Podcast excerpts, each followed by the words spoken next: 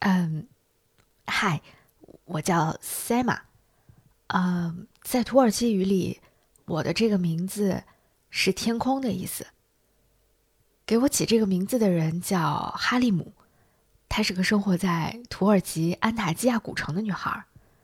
当时他大概只有二十多岁吧。他说我是他最得意的一件作品。我至今都记得。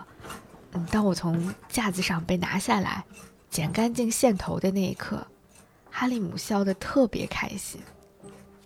他抱着我在阳光下看了又看，不停地抚摸着我的皮肤，还特意把我展示给他爸爸看，因为很多编织的技巧他都是从他爸爸那儿学来的。他说：“你看，这个图案是太阳，这个是星星，这是我们的信仰，也是我的祝福。”我们给它起个名字吧，就叫它 Sema，就是最美的天空。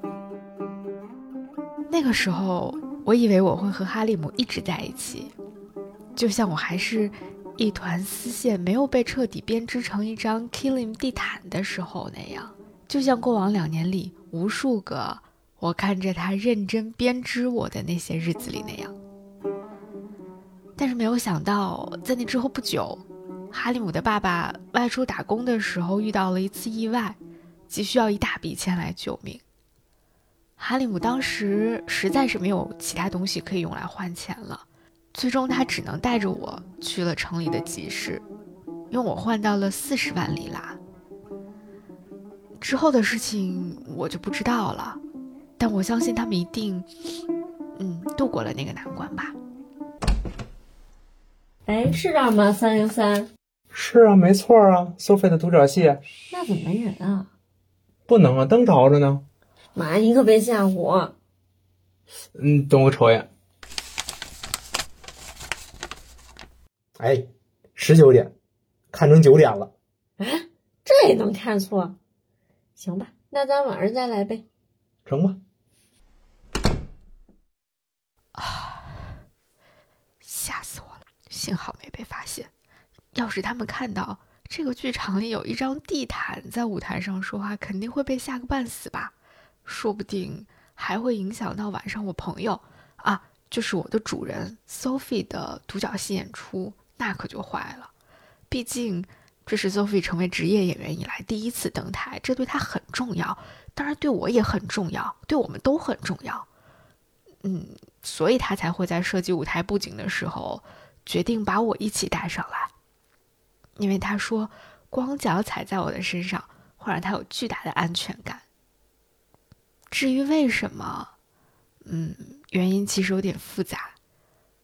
嗯，很大一部分原因是跟他的爸爸有关系。其实我们是在安塔基亚古城里的一家土耳其地毯店遇见的，我和 Sophie。嗯，当时 Sophie 大概只有十一岁左右吧。当时，他和他爸爸是从英国来土耳其度假的。他爸爸是个很年轻、很帅气，然后带有一点忧郁气质的那种英国男人。他们一进来就看见我了 Sofi 很仔细的在我身上看着这画的是什么图案。然后他爸爸在旁边说：“每一张 kilim 地毯上的图案都是不一样的，每一张地毯背后都有他们自己的故事。”我当时还觉得，嗯，这个男人有点东西，但其实他爸爸不知道的是，我们 Killing 地毯上的这些纹样，在更早的时候是古代的游牧民族用来庇佑家人和财产、躲避灾祸和疾病的护身符，所以把 Killing 地毯带在身边是可以保护自己和家人的。Yeah, yes, actually. Yeah, the mom was telling me that. each of these carpets tell a different story. Like the symbols and motifs, they represent different things. Teşekkür ederim. Teşekkür ederim. teşekkür ederim. Teşekkür ederim. Teşekkür ederim. Teşekkür ederim. Teşekkür ederim. 我当时能感觉得到，Sophie 很喜欢我，但当时那家店的老板报出的价格实在是太高了，他报了四千五百万里拉，我的天哪，那简直是收购我价格的一百倍啊！所以，当时他们就只是看了我很久，但没有把我带走。可是不知道后来为什么，第二天 Sophie 的爸爸又单独回来了。他真的支付了那笔高到离谱的钱，然后把我带回了酒店。嗯，在那之后，我就静静的在酒店的地板上躺了好多天。当然，我也听到、看到了好多事情。嗯，比如，我发现 Sophie 真的很爱她的爸爸，她总是不停的用她手里的那台 DV 机拍呀拍呀。Sophie 的爸爸当然也很爱她，真的很爱她。他会尽量的满足 Sophie 的每一个愿望，而且会在 Sophie 面前尽量的表现的很开心、很快乐。但是有一天，嗯，我无意当中听到他爸爸一个人在厕所里哭了很久，是那种小声的哭，但是哭了很久。他好像在拼命压抑着一些什么，而且他一定不想让 Sophie 知道这件事情。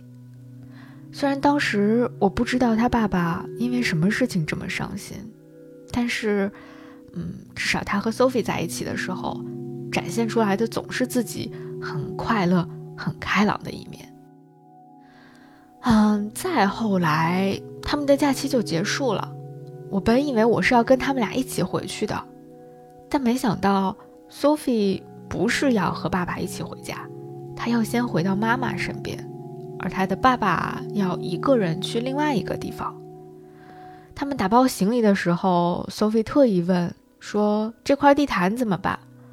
爸爸说：“你的行李太多了，你一个人也拿不了那么多。等我们回到英国，我再把地毯寄给你吧。”Sophie 答应了。于是我是跟着 Sophie 的爸爸一起回到伦敦的。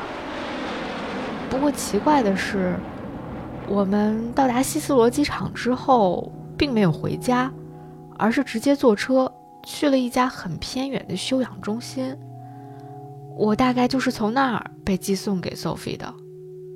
我是从快递员口里才得知，原来那个休养中心是一个专门治疗精神疾病的机构，有很多抑郁症患者会在这里接受集中的治疗。那一刻，我忽然理解了，Sophie 的爸爸为什么总是。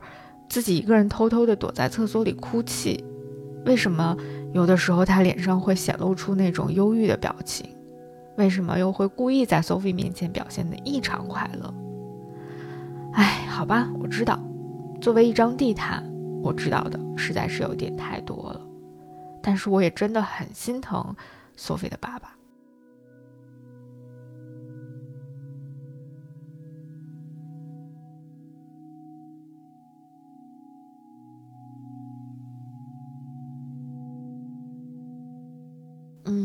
虽然苏菲的爸爸一再要求那家医院的工作人员和快递员要隐藏寄件地址，但 Sophie 最终还是知道了爸爸的真实情况。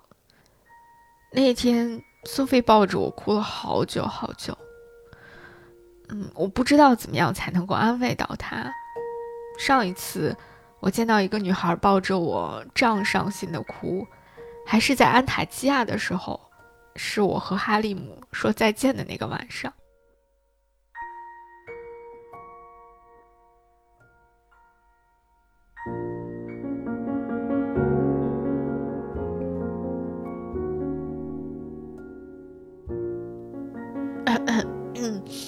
不过，也是从那天起，我和 Sophie 就再也没有分开过了。我们一起住过伦敦的破旧公寓，也挤过巴黎的地下铁。嗯，在纽约下城漏水的房子里过过夜，当然，我们也在巴厘岛的木屋里快乐的跳过舞，还在地中海的沙滩上一起晒过太阳。嗯，我们一起度过了很多很多快乐的时光。那个时候，我觉得我会和 Sophie 永远在一起，就像过去十几年里的每一天那样。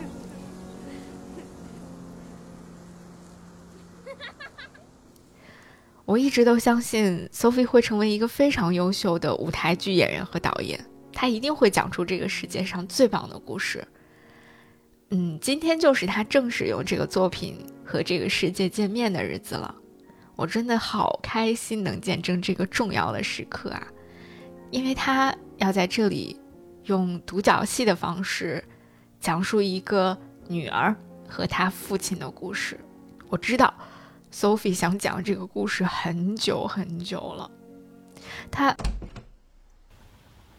嗯，这是谁把场灯给打开了？这不费电呢吗？嗯。哟，这是哪儿地震了？